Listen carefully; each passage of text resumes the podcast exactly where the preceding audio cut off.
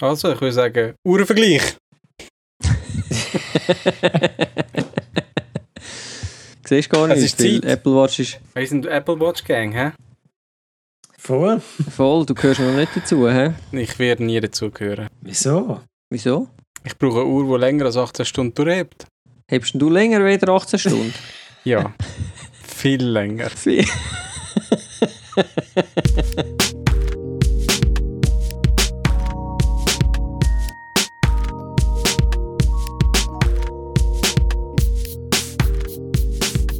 Hallo zusammen Hallo und zusammen. herzlich willkommen zu einem neuen Podcast Fotografie-Stammtisch. Punkt CA. Hallo zusammen.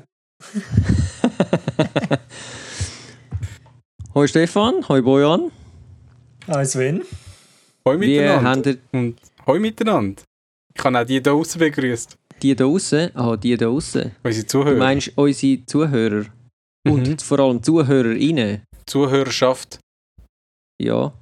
Weil ich habe nämlich äh, unsere neuesten Statistiken zeigen, dass 66% von unseren ZuhörerInnen, nämlich ZuhörerInnen sind. Also, herzlich willkommen an alle Frauen da im Podcast-Zuhörerbereich.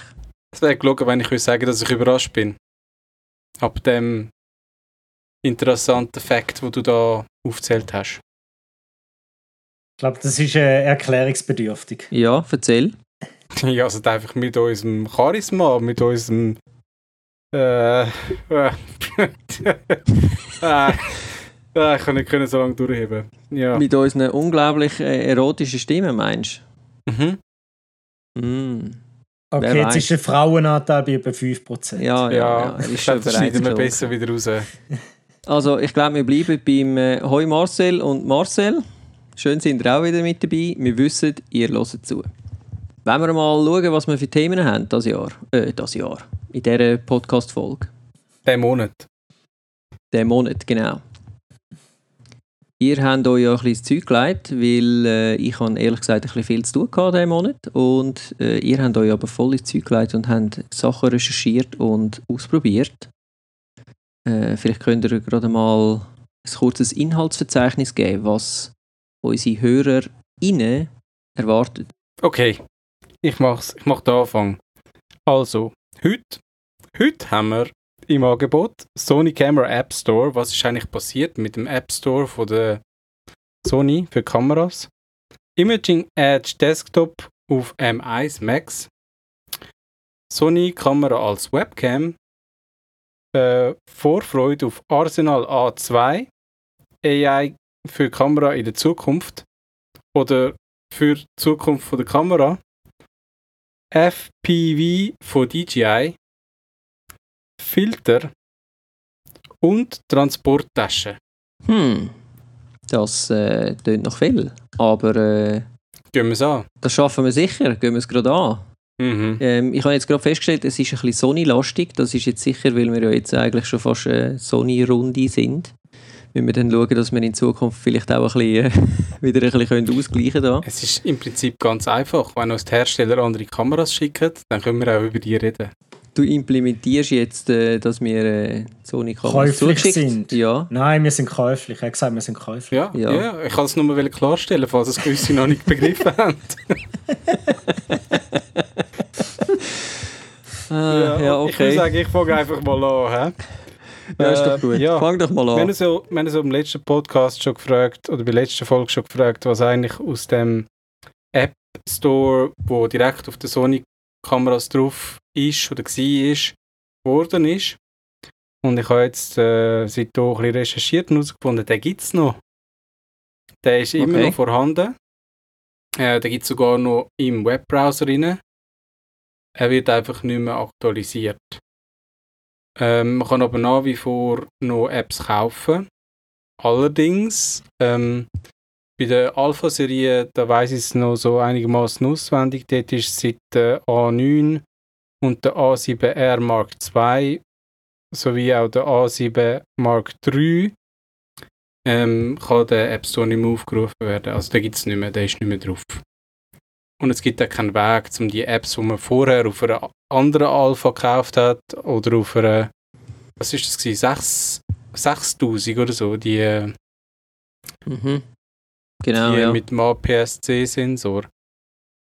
Ja, die sind halt einfach, ich glaube, man hat pro App 10 Lizenzen und eine Lizenz ist dann einfach für immer weg, für die Kamera, wo man sie eingesetzt hat. Und ähm, ja, wenn man jetzt irgendwie noch andere Kameras hat, wo auch noch den App Store drauf haben, dann kann man die Apps noch neun weitere Mal abladen auf diesen Geräten. Aber wenn man sie verkauft hat, dann ist halt die Lizenz weg und ja. Ist halt dann Aber vorbei. also, mit anderen Worten heisst das eigentlich, der App Store gibt es zwar noch und ist aber eigentlich nur noch useful für die alten Kameras, weil die neuen funktioniert ja nicht mehr. Ja, genau. Und was man auch noch muss sagen, eben der App Store wird nicht mehr aktualisiert. Das heißt, der funktioniert zwar über den Browser, aber er funktioniert noch, nur noch unter gewissen Betriebssystemversionen. Bei Apple ist das, glaube ich, 10.15 und Safari-Version irgendwas, auch schon ein bisschen älter.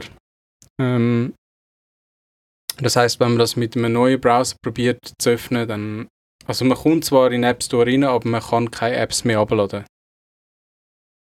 Also, Ja, ja. also gut, dann, ich gehe jetzt, also so wie ich das sehe, dann wird Sony das jetzt einfach auslaufen lassen. Die nehmen jetzt alles noch mit, wo die Ja, Leute also noch irgendwie ja, ja, gefunden die- haben, ah cool, jetzt kaufe ich noch etwas, aber äh, mehr oder weniger ist das ein, ein Ausläufer. ja, der Punkt ist ja eh, sie haben dort mal, was sie eingeführt haben, ich habe mich noch lustig gemacht, ich glaube sogar in einer, in einer Podcast-Folge von uns, dass sie einfach den PlayStation Store missbraucht haben für das. Weil ich habe mit meinem PlayStation Store Login können, jetzt habe ich mich gerade als Gamer geoutet, ähm, die Apps kaufen mit der, der Kreditkarte, die ich dort schon hinterlegt habe. Äh, jetzt ist zwar so das ganze PlayStation Branding, also man kommt das nicht mehr so wirklich mit über, aber es ist immer noch auf der gleichen, ähm, ich nehme noch auf der gleichen Serverarchitektur wie, wie PlayStation Store. Und solange ich nehme noch, solange der PlayStation Store für PlayStation 3 noch läuft, wird wahrscheinlich der App Store auch noch laufen. Der PlayStation 3 App Store ist aber vor kurzem Gefahr gelaufen, abgestellt zu werden. Äh, Sony hat es jetzt aber nochmal verlängert, also beziehungsweise sie haben die Ankündigung, dass sie irgendwie im Juli, glaube abstellen, haben sie wieder ähm, für ungültig erklärt und jetzt läuft es weiter. Aber das heißt trotzdem, alle neueren äh, Kamera von Sony, die haben den App Store nicht mehr drauf. Das heißt, man kann die Apps, die man gekauft hat, kann man einfach auch nicht mehr brauchen. Ich finde es noch schade, weil die Apps sind dort mal schon viel zu teuer gewesen. sind zwar lustig gewesen, Ja, aber, aber eigentlich- zu teuer.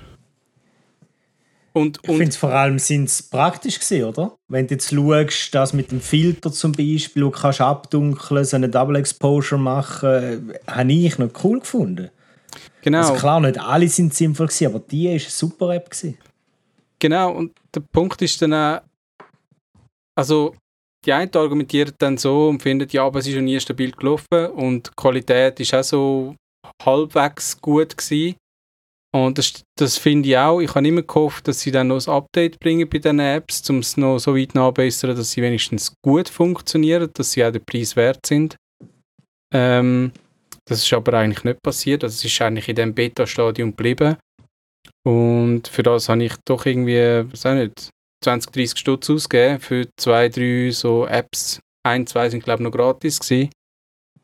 Und jetzt Mhm, habe ich mich auch so ein stimmt, bisschen ja. gefragt, ja, was mache ich denn jetzt? Also eben so die, die Funktionen, ähm, Double Exposure oder ja, was haben sie noch gehabt?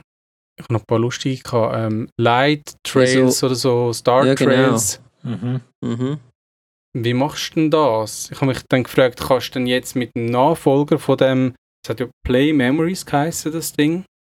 Play Memories Mhm. ist eine App, gewesen, die du auf dem Handy abladen und auf dem Computer zum Fotos übertragen. Play Memories ist aber auch der Shop gewesen, auf der Kamera selber.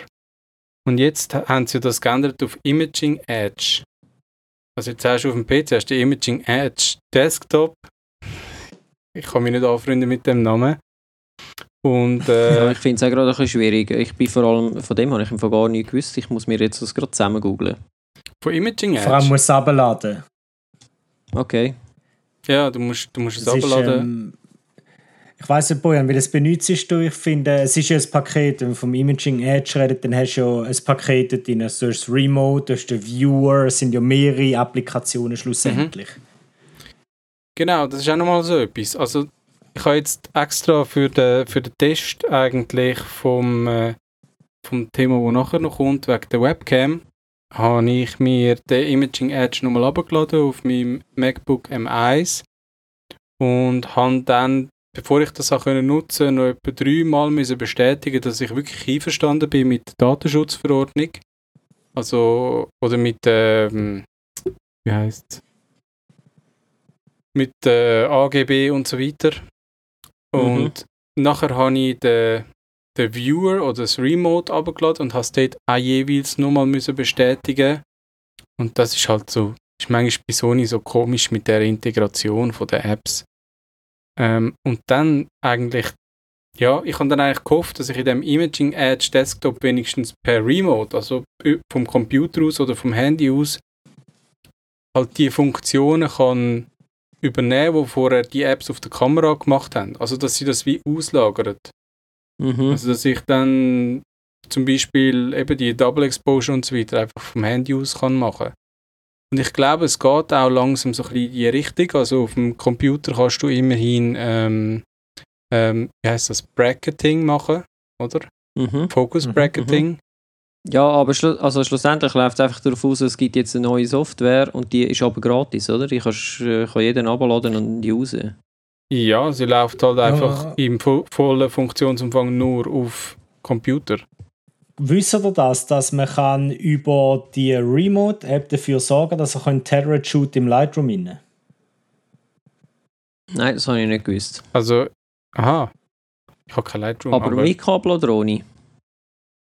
ähm, kommt natürlich auf das Setup ab. Es gibt ja, ähm, jetzt, wie heisst das die mit den orangen Käbel? Fancy, sehr, sehr teuer. Ähm, Tether Tools. Tether Tools, ja.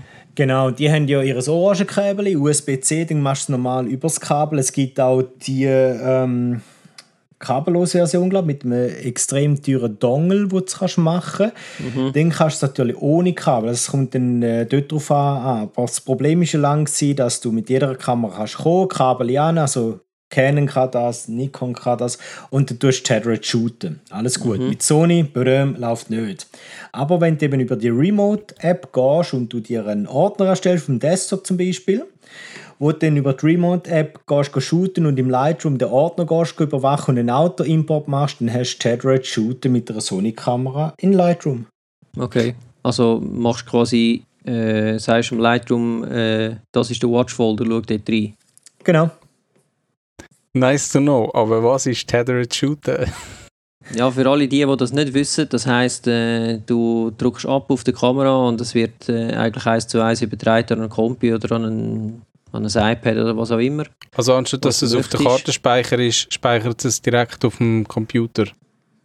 Ja, du kannst glaube ich auch einstellen, sowohl als auch. Also dann ja, aber das äh, Tethered Shooten, das ist dann das, dass du es nicht also dass der Fokus eigentlich darauf liegt, dass es auf dem Computer direkt gespeichert wird und ja, du genau. direkt dann kannst anschauen und bearbeiten, oder?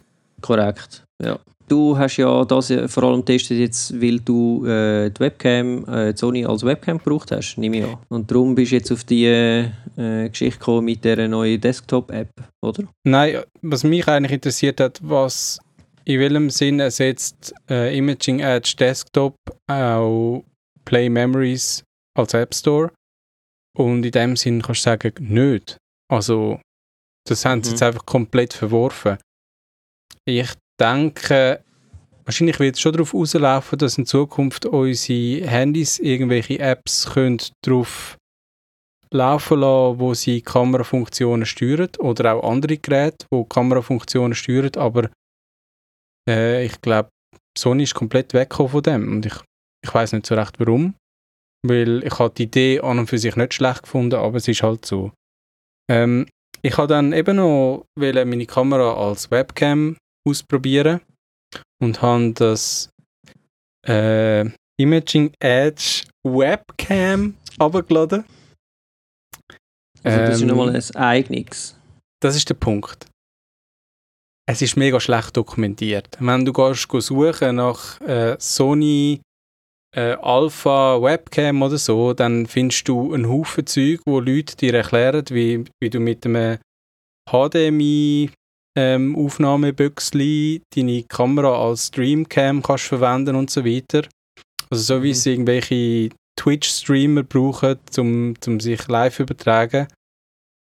Aber du findest sehr wenig Infos, wie du die Kamera einfach als Webcam, zum Beispiel im Zoom oder Teams oder was auch immer, kannst einsetzen.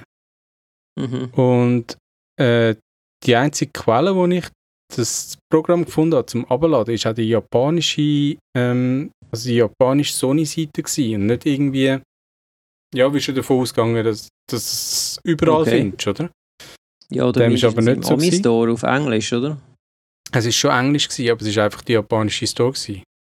Also Store, die japanische Webseite. Das ist so com.jp. co.jp, irgendwie so. Ähm, ich habe es abgeladen und es hat überhaupt nicht funktioniert. Und da habe ich mich gefragt, hm, ist es echt nur ein Plugin zum Imaging Edge Desktop? Weil das habe ich noch nicht abgeladen zu dem Zeitpunkt. Und dann habe ich das auch noch abgeladen und installiert. Und auf einmal hat es funktioniert. Aber ab dem Moment, wo es installiert war, ist es eigentlich selbsterklärend. Also du kannst dann einfach im, im Teams inne oder im Skype oder im Zoom, hast du glaube ich getestet, Stefan, gell? Genau, ja. kannst du als, als Videoquelle angeben. Lustigerweise im Skype for Business nicht. Also auf meinem Mac. Auf meinem M1 Mac. Da muss man immer vorsichtig sein. Es könnte sein, dass da dass bei anderen äh, Plattformen, vielleicht auch Windows, dass es dort anders ist. Aber Mhm. ähm, es hat auf Hype funktioniert und zwar recht gut. Also Ich glaube, es geht irgendwie bei der 7R4 und bei der S3 musst du noch schauen, wie du das Verhalten ähm, von der Kamera steuerst, wenn sie am Kabel hängt. Also das Stichwort USB, auf was gehst du jetzt? PC Remote, Massenspeicher. Ich glaube, bei diesen zwei kommt es dort noch drauf an. Ja, dort musst du, Genau. glaube einfach an der Kamera musst es einstellen, oder? Was Genau, sie das- soll ausgeben oder eben nicht. Das Ja. sind auch die einzigen paar Erklärungen, wo sie der, äh, auf der Webseite, wo man es herunterladen kann, auf der japanischen, wo's, wo dort auf Englisch stehen. Also das Einzige, was man muss manuell an der Kamera machen, das ist immerhin erklärt. Und eben so funktioniert es dann auch.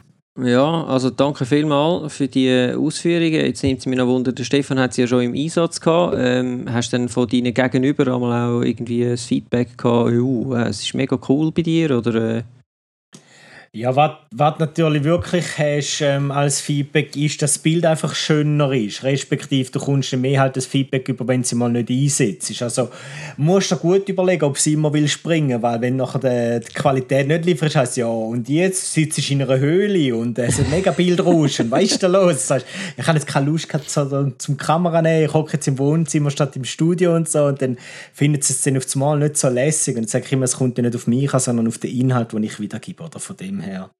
Aber ja, äh, die Leute, die Leute merken auf jeden Fall, dass, dass das Okay. Bild anders aussieht. Haben ihr da noch Fragen oder wollen wir zum nächsten Punkt? Passt, passt. Ich Ich, habe sowieso Vorfreude auf Arsenal 2, oder? Also von Also, dem her. Eben, ja.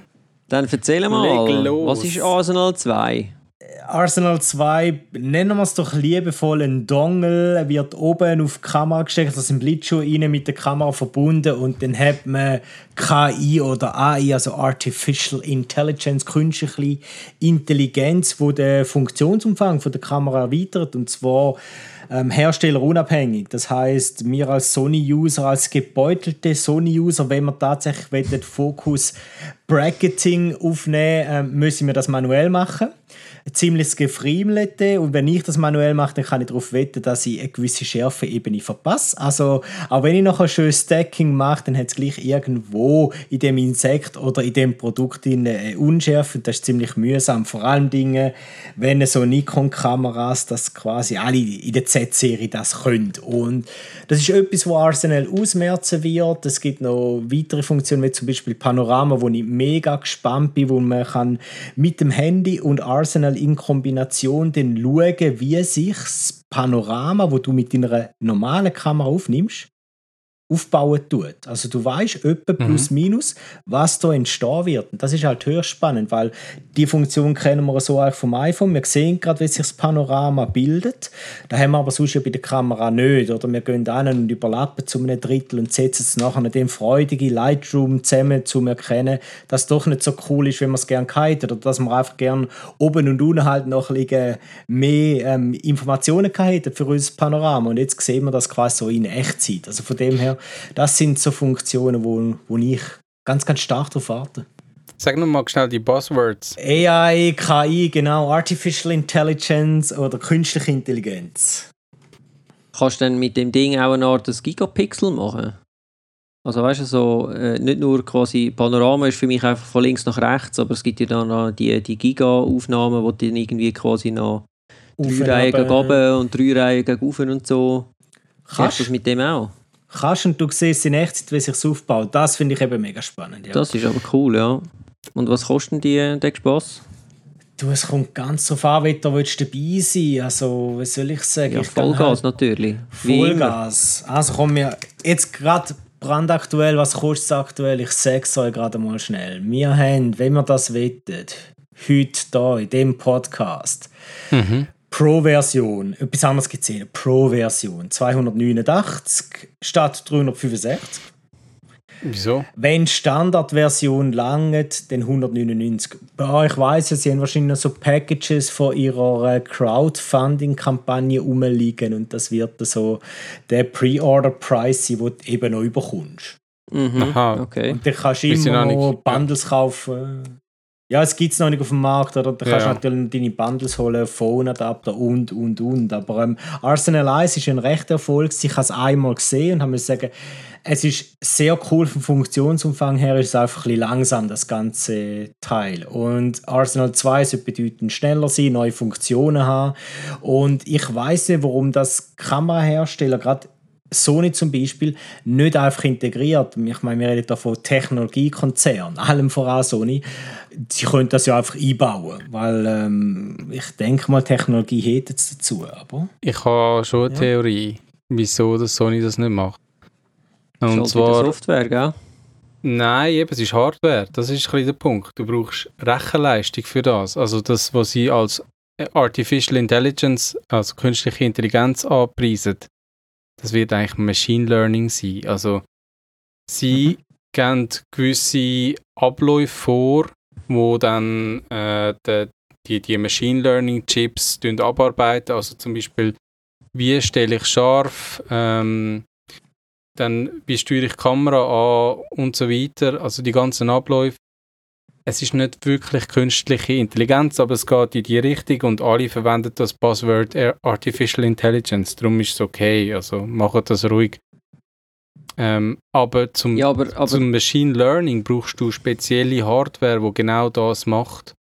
Und lustigerweise in allen aktuellen Smartphones hast du die Hardware drin. das wollte ich gerade sagen, aber sie könnten ja auch einfach eine App machen oder das in ihre bestehende App integrieren. Dann du es halt über das Handy machen. Ich meine, dort hättest du genug Rechenpower. Ja, ich verstehe wirklich auch nicht, wieso dass man so Zeug dann nicht, also der Funktionsumfang von einer Kamera, dann für, von mir aus vielleicht auch, obwohl ich es eigentlich nicht geil finde, über ein Abo-Modell erweitert, indem man das in einer App freischalten kann und die Rechenleistung vom Handy kann brauchen, um seine Kamera noch besser zu machen. Ähm, wieso, dass sie es nicht in die Kamera selber direkt einbaut, ich nehme an, also zum einen äh, Dort ist wahrscheinlich Rechenpower, ja. zusätzliche Wärme. Sony hat ja schon bei ein paar Modellen Mühe gehabt, dass sie das teilweise fast überhitzt sind, oder je nachdem. Also ich weiss, die A7 III neigt auch dazu, unter gewissen Umständen, dass sie überhitzt. Ähm, und wenn sie überhitzt, dann äh, wirkt sich das, glaube ich, aufs Bildrauschen aus. Ähm, ja, vielleicht ja. Interferenzen und so weiter. Ja, ja. Ähm, Okay. Von dem her verstehe ich schon, dass sie das nicht einbauen. Also beziehungsweise wahrscheinlich sind wir einfach noch nicht so weit, dass wir das in dem Umfang können einbauen dass es auch gut funktioniert. Ja, du, wir werden es sehen, aber ich nehme an, der Stefan wird das Arsenal 2 Teile natürlich schon bereits backt haben. Wie soll ich sagen? Ja, ich warte sehnsüchtig, dass es endlich kommt. Ah, der Stefan ist immer mit dabei, wenn es irgendetwas Neues gibt auf Kickstarter. Ich liebe Gadgets. Ich hoffe einfach, dass es das verspricht, was im Werbetrailer ähm, Nein, dass es das mal gehalten, was es im Werbetrailer verspricht. So. Es verspricht viel. Und was ich gesehen habe, hat die erste Version auch schon sehr viel versprochen.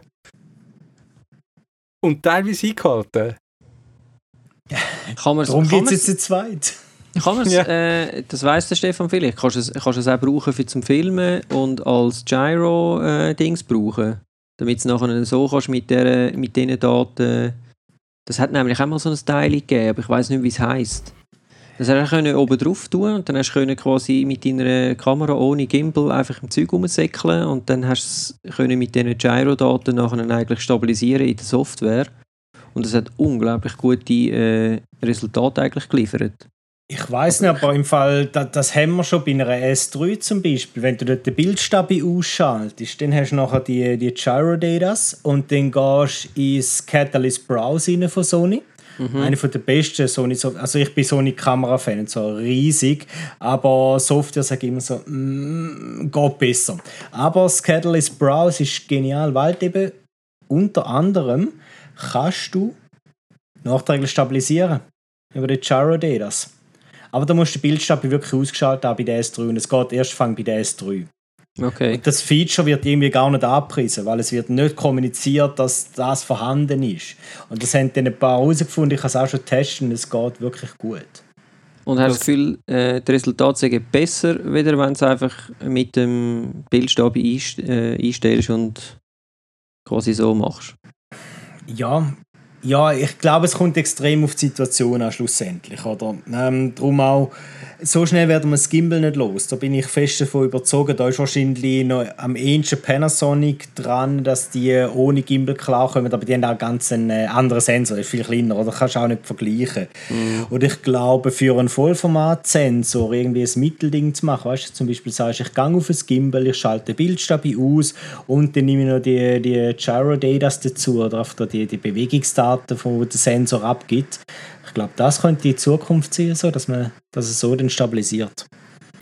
Ja, und grundsätzlich kann man ja auch immer sagen, Post-Render ist immer besser als Echtzeit-Render, weil mit Echtzeit bist du eigentlich äh, abhängig von der Leistung von deinem Chip in der Kamera drin. Das, was du alles nachher machst, da bist du quasi offen, da ist Zeit der, der wichtigste Faktor, oder? Also denke ich schon, dass du Mhm. dort noch mehr kannst rausholen aber das Ganze, das erinnert mich an eine App, wo wir mal auch mal in einem Podcast behandelt haben, von Instagram. Hyperlapse. Ah, Hyper. Das funktioniert Ja, genau. genau. nach dem Prinzip. Du nimmst Mhm. ein Video auf und es tut einfach gerade noch den Gyrosensor, Gyros-Sensor vom, vom Gyros. Handy, ich glaube vom Mm. iPhone. Ich weiß nicht, ob es nur auf iPhone beschränkt war. Ähm, das App gibt es immer noch.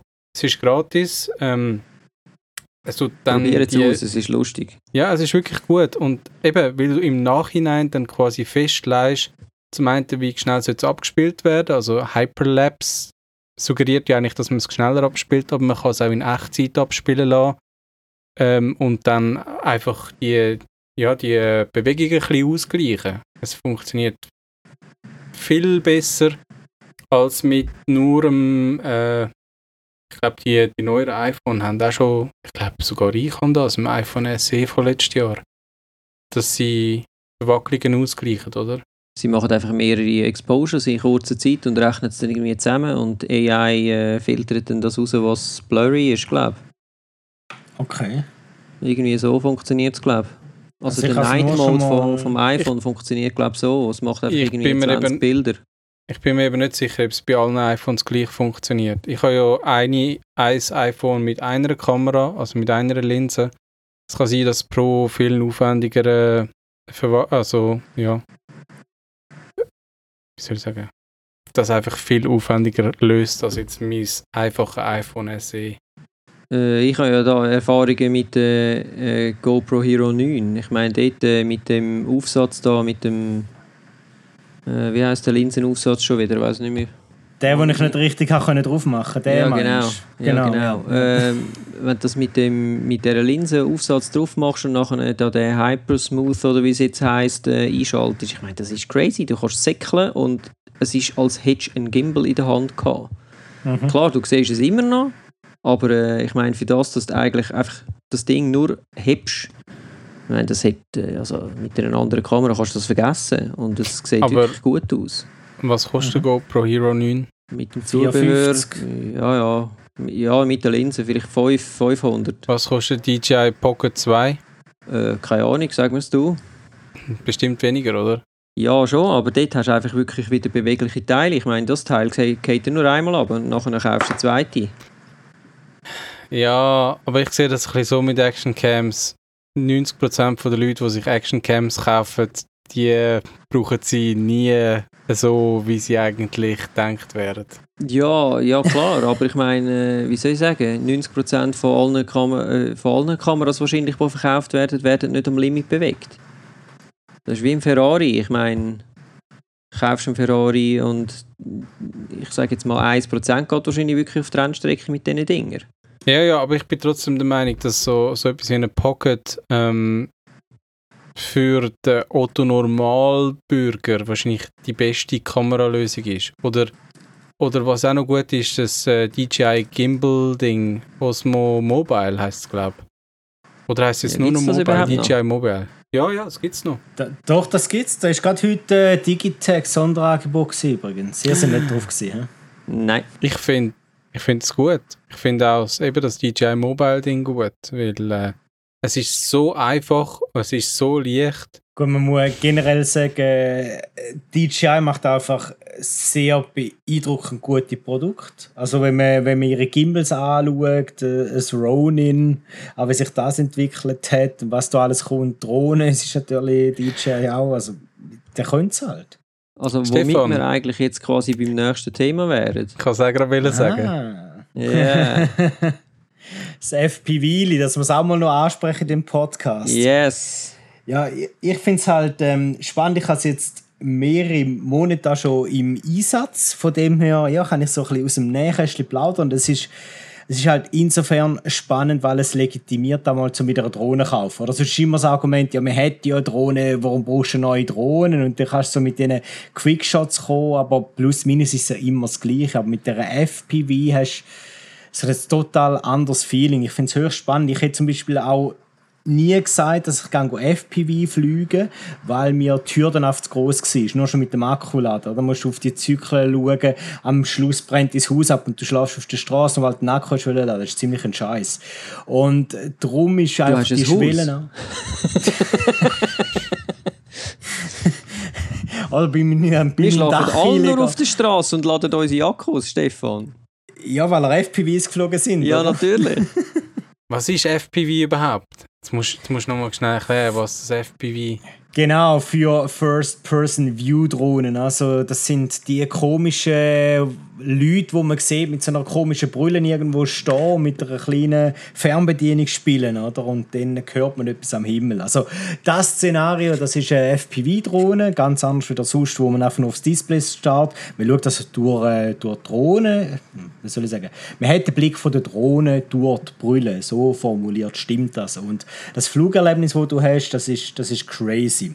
Wo ich noch nicht ganz schlüssig bin, ist, bringt jetzt das wirklich der große Mehrwert für deine Videos schlussendlich? Also die Frage ist wahrscheinlich, für was brauchst du die Drohne? Willst du ein bisschen Fun haben? Willst du die Welt von oben anschauen in, in guter, flüssiger Qualität?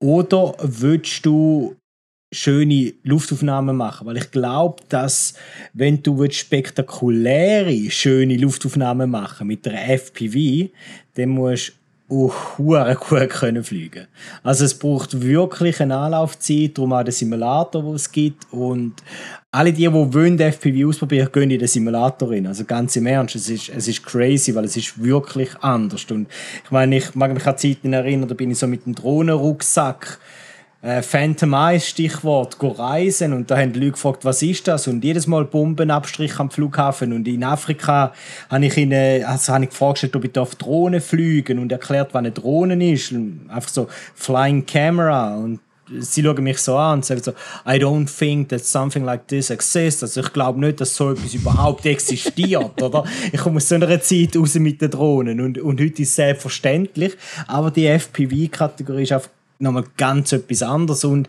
wird jetzt einfach für, für wirklich alle auch zugänglich durch das, weil ich kenne das Bau gesagt haben, ich habe mich nie angewagt, das Thema FPV oder? So selber kleine Drohnen bauen, aber jetzt habe ich also einen Komplettsatz, also Päckchen aufmachen, Drohnen raus und dann geht es los, zumindest die einen Modi, die wirklich manuelle Mode, also Full Manual ist, ähm, ist nicht Selbstmord, aber Mord für Drohnen. Also darum dort über den Simulator gehen. Aber ich glaube, wir werden durch das jetzt einiges spektakuläres äh, Drohnen-Footage gesehen in Zukunft. Also so à la, wie heißt es, Sam Calder oder so, in die Richtung. Wahrscheinlich nicht ganz auf dem Level, oder, wie den meisten, aber es könnte schon einen Schub geben und es, es ist einfach cool, definitiv. Darf ich da gerade einhaken?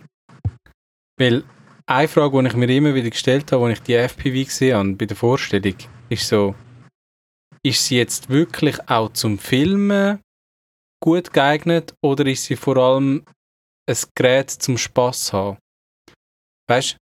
Weil, wenn du den Aufbau anschaust, dann ist sie ja schon ganz anders aufgebaut als, als die Drohnen, die man kennt, Mavic und so weiter. Wo, wo ein, ein was ist ein 3 Gimbal vorne haben, oder? Mhm. Ich glaube, dort ist die Kamera ja mehr oder weniger fix. Also du, du steuerst quasi Drohnen um die Kamera herum und nicht, und nicht... Also die Kamera selber kann man gar nicht gross ausrichten, oder? Doch, du, das ist speziell an ihr. Du kannst sie ausrichten. Oder? Und bei den normalen FPVs kannst du das nicht. Also dort hast du meistens eine GoPro drauf und dann musst du landen, um die Kamera neu ausrichten. Das kannst du äh, bei den FPV von DJI musst du sogar teilweise neu ausrichten. Aber wie du sagst, der ganze Aufbau ist ein anderer. Und was man einfach im Hinterkopf muss behalten, wenn man wirklich filmen damit, wenn man schnell fliegt, die Rotorblätter, die hast du halt immer im Bild drin. Oder immer ist wieder so pauschalisiert, aber sehr, sehr oft, dass du musst croppen nachträglich. Du hast eine Auflösung, alles easy, aber du musst wirklich croppen. Aber äh, nur schnell zu, äh, eben, du hast gesagt, ja, in Zukunft werden wir jetzt viele so Sachen sehen und da bin ich mit dir einig, das wird wahrscheinlich so sein ich sehe es einfach jetzt schon so, wie soll ich sagen, ich meine, die ganze FPV-Geschichte ähm, verfolge ich jetzt schon ein Zeitchen. Äh, weil eben, ich finde es cool, ich meine, es sind mega spektakuläre Aufnahmen. Ich habe einfach so das Gefühl, dass das ist jetzt wieder wie, äh, wie am Anfang zu der Drohnenzeit. Jetzt wird einfach jeder, solche, der irgendwie kann, solche Bilder produzieren und nach einem Jahr kannst du es einfach nicht mehr anschauen und dann bist du wieder gleich weit wie, wie vorhin. Also für mich wäre es, glaube wirklich, wie du sagst, es ist so ein Gesamtpackage, wo du kannst sagen, hey geil, ähm, ich will es nicht selber oder ich traue mir das nicht selber zu, das Zeug zusammenzubauen, ich kann mir das leisten, ich gehe jetzt einfach fliegen aus Fun, also quasi wie Modellsportflüger äh, fliegen oder so. Und dann finde ich aber, wenn ich nur das mache und eigentlich nicht filmen also im Sinne von äh, schöne Aufnahmen oder spektakuläre Aufnahmen machen, dann finde ich, ist man wahrscheinlich eben die Übertragungsrate für das Erlebnis für mich von der Qualität ist, also ich weiß es nicht, ich habe sie ja noch nie selber erlebt, aber dann habe ich immer noch das Gefühl, ich glaube, dann wäre es mir immer noch schlecht. Ja, es täuscht im Fall, ich bin dort recht erstaunt Ich habe auch wegen der Qualität, wegen der Übertragungsrate nie ein FPV wollen. Das ist auch mit dem Grund oder zu allem anderen. Mhm. Und da ist jetzt wirklich crazy, wie gut das ist. Und das sagen sehr, sehr viele, die auch sonst mit ähm, FPVs fliegen, und sagen, okay, das Erlebnis ist, ist ganz etwas anderes. Ich glaube einfach, wir sind da am Anfang von einer größeren Geschichte und das wird noch viel, viel besser werden, oder? Und dann äh, revidieren wir das. Das stelle ich mir ähnlich vor wie mit, äh, ja, halt, wenn du digitale Suche hast und wenn du jetzt mal schaust, wo wir heute schauen und wo wir nur schon vor vier Jahren geschaut haben, wo wir dort mhm. okay gefunden haben. Ich meine, du denkst jetzt, wie hast du jemals können fotografieren damit? Oder? Das ist halt immer die Frage, was kennst du? Und für das, was ich kenne, finde ich es find hervorragend. Mhm. Ich finde aber auch, wenn du eine Drohne willst, zum wirklich schöne Bilder machst, zum Beispiel ein R2S momentan sicher die spannendere Option. Mhm. Mhm. Das habe ich eben auch das Gefühl, ja. Also es ist so wie die erwachsenere ähm, Filmdrohne oder sagen wir die erwachsenere Filmdrohne für Leute mit einem kleinen Budget. Also immer Basically, natürlich noch ja. relativ, Mhm. oder? Mhm. Aber äh, ja, wenn du genug Geld hast, dann kannst du dir etwas viel Besseres leisten. Ähm, aber du kannst nicht viel etwas Günstiges leisten, wo an Qualität von so einer Drohne dann ankommt zum Filmen. Hingegen ein FPV ist für mich so ein bisschen eine andere Kategorie. Ähm, wo ich, aber ich muss sagen, ich habe bis jetzt noch zu wenig mich informiert, wie sehen dann die Videos aus, wenn man jetzt wirklich, wenn jemand mit Skills äh, da damit filmt, also wie, wie unterscheidet sich das Material von einer R2? Ja, es ist wahrscheinlich dann, letztendlich sind es Manöver, oder? Wie du sagst, wenn jemand, der wirklich Skills hat, die fliegt, und dann ist natürlich klar, dann siehst du ganz andere Manöver und es kommt wahrscheinlich dann auch darauf an, was kannst du in den Post noch machen, oder? Wie, wie gehst du mit dem ganzen Color Grading um und, und, und. Das, das kommt ja dann auch noch dazu und ich glaube, dort wirklich Cracks bringen dort natürlich ganz eine andere Qualität an, wieder, ähm, ja, wieder auch ich, wo das äh, ab und zu braucht, aber ich finde auch, wenn man heute Videos macht, du erwartest irgendwie auch einfach so die, die Vogelperspektive dazu. Nicht, nicht die ganze Zeit, aber dort, wo es sich anbietet oder wo, wo der Shot motiviert ist. Mhm. Ich glaube, das ist abhängig von deinem Konsumverhalten. Du erwartest in dem Fall nicht. Äh, ich. Also ich sag dir mal, was ich im Moment viel konsumiere und das sind ähm, Ist das jugendfrei? Ja, das Ist es sind, Bier? das sind das sind so Japan-Vloggers Okay. und die laufen meistens mit einer Kamera um. Haben, also der eine, der ist sehr berühmt, äh, Abroad in Japan. Der hat sogar ein ganzes Kamerateam dabei, also ein Kameramann und noch irgendwie zwei weitere Leute, wo ich nicht weiß, was sie machen. Aber äh, selbst der hat, hat extrem wenig Drohnenmaterial in seinen Videos, obwohl er einen dabei hat, der extra für zum Drohnenfliegen dabei ist. Also ähm, das, was Gut, Sven der ist vielleicht einfach hat, mega schlecht und stürzt ständig ab und darum gibt es einfach so wenig Footage. das ist natürlich möglich. Oder er hat sie einfach schon beim ersten Mal crashed und nachher brauchen sie einfach immer das Material, was sie vorher noch schnell gefilmt haben. Aber ich denke, eben so das, das übertriebene Einsetzen von, von so Drohnenbildern, der Hype, der ist so ein bisschen vorbei und Mhm. mittlerweile hat sich so ein bisschen eine Ernüchterung breit gemacht und mittlerweile haben die meisten Leute, die sich mega interessieren für Drohnen, haben sich so eine angeschafft und vielleicht schon wieder verkauft. Und darum denke ich nicht, dass jetzt das mit der FPV nochmal einen ähnlichen Hype wird auslösen. Also wenn du danach suchst, dann wirst du wahrscheinlich viel ähnliche Bilder finden schlussendlich. Aber ich glaube nicht, mehr- ich nicht, dass es in dem Maß wieder so übersättigt wird, das Ganze. Also, Ich glaube auch, du nimmst eine Drohne heute mehr einfach mal mit für den Fall, dass sie hättest. Oder früher hast du wirklich gesagt, okay, ich will die beste Drohne und das schleiche Gewicht mit und dann mache ich Footage, Footage, Footage und ich sehe es auch bei mir, dann, dann entweder gibt es den Moment, wo du sagst, hey, warte mal, da bietet es sich mega an, weil du einfach einen schönen Shot kannst machen und dann nimmst du einen Shot in das ganze Video rein und nicht noch irgendwie 15 andere, nur weil du eine Drohne hast und fliegen willst. Und wenn der Moment halt nicht kommt, dann lass es einfach weg, oder? Und darum finde ich eben auch die Tendenz, dass man sagt, man hätte so kleine Drohnen, vielleicht in der Qualität her halt nicht ganz so gut wie an den Mavic Pros und die Geschichten, aber es ist klein, kompakt, du merkst sie nicht im Rucksack und wenn du Drohne willst für einen Shot, hast du sie und sonst lässt sie einfach weg. Also das finde ich eine gute Tendenz. Mhm. Ja, das stimmt. aber ich finde auch, dass DJI gerade was die Grösse und das Gewicht angeht, extreme Fortschritte gemacht hat in den letzten zehn Jahren. Also sie haben wirklich das Game, vorher eben hast du noch eigentlich den separaten Koffer gehabt mit dem ganzen Material und so weiter. Und jetzt kannst du ja mittlerweile deine DJI-Drohne, ja, je nachdem, welche das du halt mitnimmst, stopfst sie in deinen Rucksack oder in dein Täschchen oder sogar in deinen Hosensack, oder? Also, ja, ist halt, das finde ich eigentlich die geilste Entwicklung dran. Und wir haben jetzt natürlich das andere Problem, dass wir Drohnen nicht mehr überall können steigen lassen, wo wir wollen. Das ist dann die Kehrseite der Medaille. Aber da weißt du wahrscheinlich auch noch mehr darüber zu berichten, oder?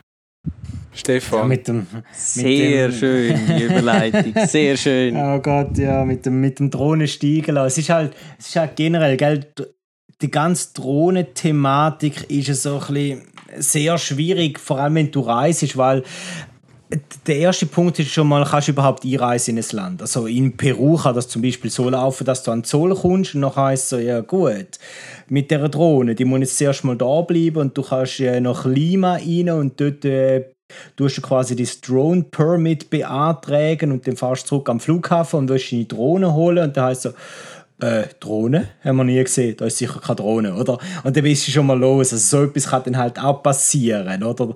Dass die Reise verweigert wird wegen einer Drohne oder je nachdem, wo du in Afrika, in den Nationalpark sind sehr allergisch drauf, zum Glück, wegen Wilderei, äh, so Geschichten. Wenn du dort fliegst, dann gehst du eine Nacht, oder eine Nacht ins Gefängnis, äh, Stichwort Botswana zum Beispiel. Und dann haben wir die ganzen Reglementierungen, oder, die auch bei uns kommen, dass man sagt, okay, Drohnenführerschein jetzt aber langsam for real, sollte ja schon länger da sein, schon etliche Monate da sein, hat sich immer wieder rausgeschoben, ähm, ist jetzt auch noch nicht so, dass man sagt, morgen ist es soweit und wir müssen ihn haben, aber Drohnenführerschein wird kommen. Weil auch wenn man schaut in Deutschland, ich habe bis jetzt einen Fall in Deutschland, wo man bei mir geschaut hat, habe ich die Drohnenlizenz, dass ich dort fliegen darf. Und da bin ich also froh, dass ich die gehabt. Und äh, das System ist spannend. Oder? In der Schweiz redet man von der UNO- und DUE-Prüfung, die dann doch nicht durchs Batzel anerkannt werden, anscheinend, weil die Schweiz das europäische System adaptiert, also die Kategorien A1, A2, A3, um dann die alle drei Kategorien haben, muss man zwei Prüfungen machen. In der ersten kommt man A1 und A3 über, warum auch immer. In der zweiten kommt man dann A2 über, also man hätte vielleicht von der Kategorisierung her ein anders können aufteilen aber zukünftig bedeutet das, will ich Drohnen fliegen, dann brauche ich eine Prüfung, zumindest aber eine gewisse Gewichtsklasse. Und dann darf ich nur in gewissen Gebieten fliegen, also Geofencing als Stichwort, was es ja gibt das wird, das wird die Zukunft sein, dass man dann das probiert, auch als Regierung so ein bisschen zu reglementieren und zu sagen, jetzt wird in Naturschutzgebiet nicht mehr geflogen, kannst gar nicht aufsteigen, kannst aber Sonderbewilligungen beantragen und jeder sieht schlussendlich auch, wer da in der Luft ist. Also das ja. finde ich vor allem auch eine gute Tendenz, oder? dass man wirklich sagen kann, okay, da haben wir wieder mal den perversen Nachbar in der Luft, zack, schuldig. Ich, ich glaube aber genau das ähm, wird wahrscheinlich auch viele wieder davon abschrecken, dass du, eben, dann hast halt einen hohen Aufwand, wenn du das alles willst machen oder? Ich meine, das ist zwar gut schlussendlich für, äh, ich sage jetzt mal, für Profis, weil dann hast du äh, nur noch die Leute in der Luft, die wo, wo wirklich wissen, was sie machen.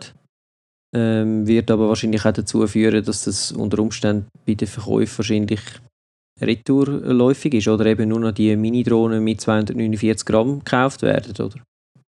Und die wiederum fliegen dann einfach überall und machen eh auch wieder alles, was sie wollen. Also, genau, das ist der Punkt. Die, für die gelten ja dann die Bestimmungen nicht, oder? Die sind zu leicht, die gehören noch in die Kategorie, die noch nicht ähm, Spielzeug. Dings unterliegt und die kann man dann doch überall steigen lassen, wo man es eben nicht sollte eigentlich. Also ich habe zum Beispiel letztes Jahr auch irgendwie so einen feisten Familienvater gesehen, der mit seiner Drohne da über den Spielplatz geflogen ist mm. und habe dann gefunden, äh, halb geil. Ähm, Spielplatz, wo auch noch über einer Autobahn ist, also so, ja, kann man machen, sollte man vielleicht nicht. Ja, die, die ganzen Verordnungen gibt es ja genau wegen den Leuten, die nicht wissen, wie blöd das tun müssen. Ich meine, ja, aber das Problem ist, die werden nachher genau gleich so blöd tun. Das wird die einfach nicht aufhalten. Solange es ja, ich glaube, wir reglementiert wird. Ja, aber, ja, aber darüber, glaube ich, macht man es dann. Ja, aber dann, dann kommt eben, also ich sehe da einfach dann die Schwierigkeit für die Leute, die dann Profis sind, ähm, entweder wird dann quasi DJI zum Beispiel in der Software festlegen anhand von einer Map, wo der Bund vorgibt, ähm, da und da und da darfst du nicht fliegen oder, oder sogar umgekehrt, überall darfst du nicht fliegen und da und da und da darfst du fliegen. Und denen, die dann professionellere Drohnen fliegen und eine Lizenz haben und das vielleicht auch sogar hinterlegen in ihrem Profil, bei denen ist dann aufgeschaltet, dass sie optional auch andere Gebiete dürfen fliegen aber ich denke, es wird nie so weit gehen, dass man einzelne Gebiete softwaremäßig kann aufschalten lassen anhand von einer Lizenz, also von einer temporären Lizenz, also dass, dass du ein Flugerlebnis einholst. für einen Tag, zum Beispiel zu einem Naturschutzgebiet filmen. So weit wird es Ja. wahrscheinlich nie gehen. Die Tendenzen hast du in Fall aber tatsächlich schon, weil ähm, jetzt kannst du in der DJI-App, in deinem Konto, kannst du deine E-ID hinterlegen, wenn du die Prüfung hast, also A1 bis A3. Und dann kannst du ähm, den Antrag stellen, dass, sag mal, du willst morgen dort fliegen in so einem Gebiet, wo du weißt, es ist eine No-Fly-Zone. Und dann Ja. kannst du den Antrag stellen und wie denn das im Hintergrund gehandhabt wird, ich weiß es nicht. Ein Spatzel muss sicher involviert sein, Ja. weil die App gehört dann auch noch dazu, oder? Und wahrscheinlich gewisse Algorithmen, dass man sagt, okay, zwar Naturschutzgebiet ja, aber zu dieser Zeit vielleicht ähm, nicht so heikel, weil eine gewisse Vogelart nicht am Brüten ist in dem Gebiet und darfst dort, dann gibt es eine Sonderbewilligung. Also das kannst du heute auch so eine Ausnahmebewilligung holen. Mal schauen, wie weit denn das geht. Aber ähm, den Antrag kann man schon stellen. Ja. Also im App Ihnen selber schon. Im App bin ja auch auf der Webseite ja bei Ihnen. Mit deiner E-ID sagen, das ist mein Account, ich will morgen dort, äh, das ist der Grund und dann schickst du es ab und mm, pff, I don't know, wo es hingeht. Also ich bin auch gespannt, musst du dann jetzt deine Drohne äh, registrieren? Auf dich? Ähm, nein, nicht mehr. Also registrieren. Was heißt registrieren? Das Einzige, was du jetzt noch musst machen musst, ist die E-ID, das sogenannte E-ID, ist, äh, glaube eine elfstellige Nummer mit einem Bindestrich und drei Ziffern hinten dran. Und die drei Ziffern hinten sind dein PIN, also da kannst du mal wegkübeln, aber der Teil vor dem Bindestrich, den musst du einfach auf deiner Drohne haben. Und den kannst du auch im Batterieschacht hineinkleben. Mhm. Und vorne ist eine feuerfeste Plakette gebraucht, mit deinem Namen drauf, mit irgendwie deinen Kontaktdaten, oder? Handynummer, E-Mail-Adresse. Da hat der Datenschützer auf die Barrikade gebracht. Und dann ist man weggekommen von dem und hat gesagt, okay, jetzt machen wir Lizenzen und eben die E-ID, wo wie dein Aussweis ist. Du bist Drohnenpilot und auf dieser E-ID ist alles von dir gespeichert und die gehört auf die Drohne. Vielleicht wird es ja irgendwann sogar so krass werden, dass, äh, dass sie sich können fern quasi äh, nicht steigen lassen. Also weißt Ja, das, das du, da bin ich fernsteuern überzeugt. quasi, dass wie deine, deine Einheit dann einfach übernehmen und dann äh, fliegt es dir wieder vor die Füße und gut ist. So etwas kann ich mir im Fall vorstellen, ja, dass das Realität wird sein. Die Amerikaner handeln das anders, oder? Wenn du am Flughafen so eine Drohne steigen lässt, dann schiessen sie sie einfach ab mit einem Laser. Ist das so? Ja, habe ich schon gehört. Ja, habe ich auch schon so etwas gesehen. Ja. Sie haben so Tools, wo sie können quasi wie übernehmen und dann Also, Ist sie die los? Amerikaner haben in den letzten paar Jahren rechte Fortschritte gemacht mit ihren Laserkanonen und ähm, sie setzen es, glaube ich, vor allem für so kleinere Fluggeräte ein. Star Ja, Wars voilà. lässt grüßen. Also das, was sie auf den Flugzeugträgern und so haben, hat teilweise und auf den Kriegsschiff die Laser. Ich weiß nicht, ich habe noch nie einen gesehen. Aber es soll sich gut eignen. Naja. Okay. Du bist halt dann selber schon, wenn du am Flughafen eine Drohne steigen lässt. Dann bist Und halt was machen sie, wenn, wenn du an de- an deiner eigenen Drohne auch so einen Laser hast? Ja, wenn du zurückschießt. Ja, äh? was Vielleicht passiert dann so einen? Laserkampf. Lasertag in the Ah. air. Laser in the air. Na na na na na. Oh, leck, jetzt hat es gerade uh, Blitz bei mir. Das ist ein ja, Laser. siehst du jetzt, was du auslöst? Ui, das war super Timing. Das war meine Laserkanone, gewesen, die es dir rübergefunkt hat. Wow, jetzt Ah. donnert es Sau. Äh, ich habe jetzt nur gerade ein bisschen auf unsere äh, Zeit, auf unsere Zeit geschaut und ich habe gesehen, wir sind doch schon relativ lang. Darum würde ich jetzt vorschlagen, tun wir doch die letzten zwei Themen, die wir eigentlich noch gehabt hätten, aufs nächste Mal verschieben. Was meint ihr? Fix, machen wir doch so. Super, dann haben wir mehr Zeit, um meine Überraschungsfrage zu stellen. Ah, stimmt, deine zwar- Überraschungsfrage. Meine heutige Überraschungsfrage an euch ist, was habt ihr euch oder habt ihr euch schon mal etwas gekauft, das ihr unbedingt haben müssen haben und ihr habt es bis jetzt nicht gebraucht? Das ist gemein. Das ist Ja. gemein, Bojan, weil du weißt ganz genau, was es ist. das ist vielleicht noch ein guter Teaser für nächstes Mal. Jawohl, ähm, ich habe mir ja unbedingt müssen so einen neuen Rucksack posten und ich habe jetzt den etwa ja, sechs, sieben, acht Wochen daheim und er ist bis jetzt noch nicht in Einsatz gekommen. Gib's zu. Gut, sechs, sieben, acht Wochen ist ja eigentlich auch noch keine Zeit für einen Rucksack. Ja, nicht, aber Da- ich meine, da ich habe darauf gelangt und dann ist er überall vergriffen gewesen und dann habe ich etwa zwei Monate oder so, äh, oder drei Monate, glaube ich, fast, habe ich äh, irgendwie darauf gewartet und dann ist er endlich gekommen und jetzt ist er noch nie im Einsatz gewesen. Aber vielleicht in den nächsten vier Wochen. Hoffentlich. Stefan, Und, wie sieht es ähm, bei dir aus? Ich habe jetzt gerade überlegt, was von all dem ich soll picken ähm, weil es gibt mehrere Sachen, das ist, das ist leider effektiv so. Aber ich habe jetzt etwas gewählt, was heute sogar in der Sendung war. Oder? Darum, äh, ihr kennt es schon von dieser Podcast-Folge.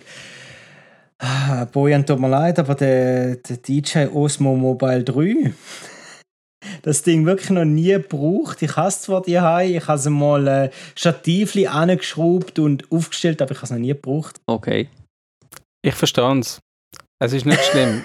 Also ich muss auch sagen, ich habe meine DJI Pocket sehr, sehr selten gebraucht. Viel, viel zu wenig für das, was, was ich... Für das, wie, wie sehr ich die Kamera eigentlich schätze. Also, ja.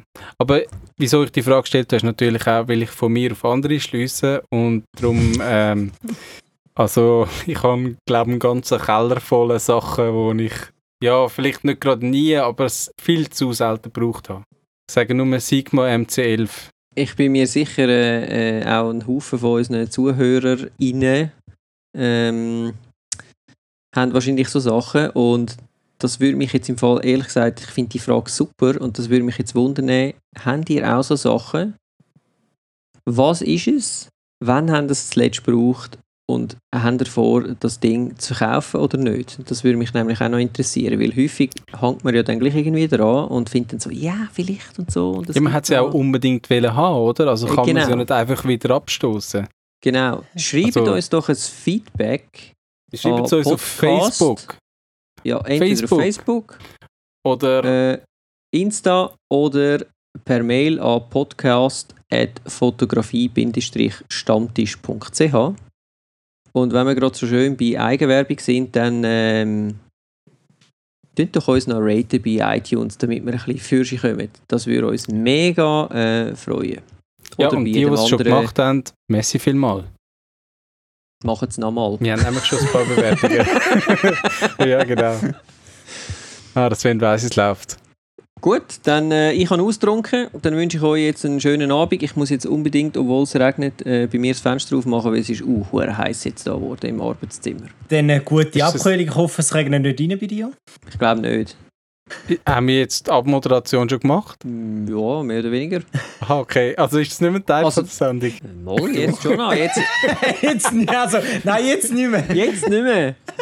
Jetzt fehlt noch Okay. deine Verabschiedung und dann ist es das gewesen. Ja, ich hätte jetzt eben gedacht, wir könnten so etwas sagen wie, also in dem Sinn, bis zum nächsten Mal, behaltet einen kühlen Kopf und schaltet wieder ein, wenn es heisst. Fotografie Stammtisch. Korrekt. Ciao zusammen. Ciao. Tschüss.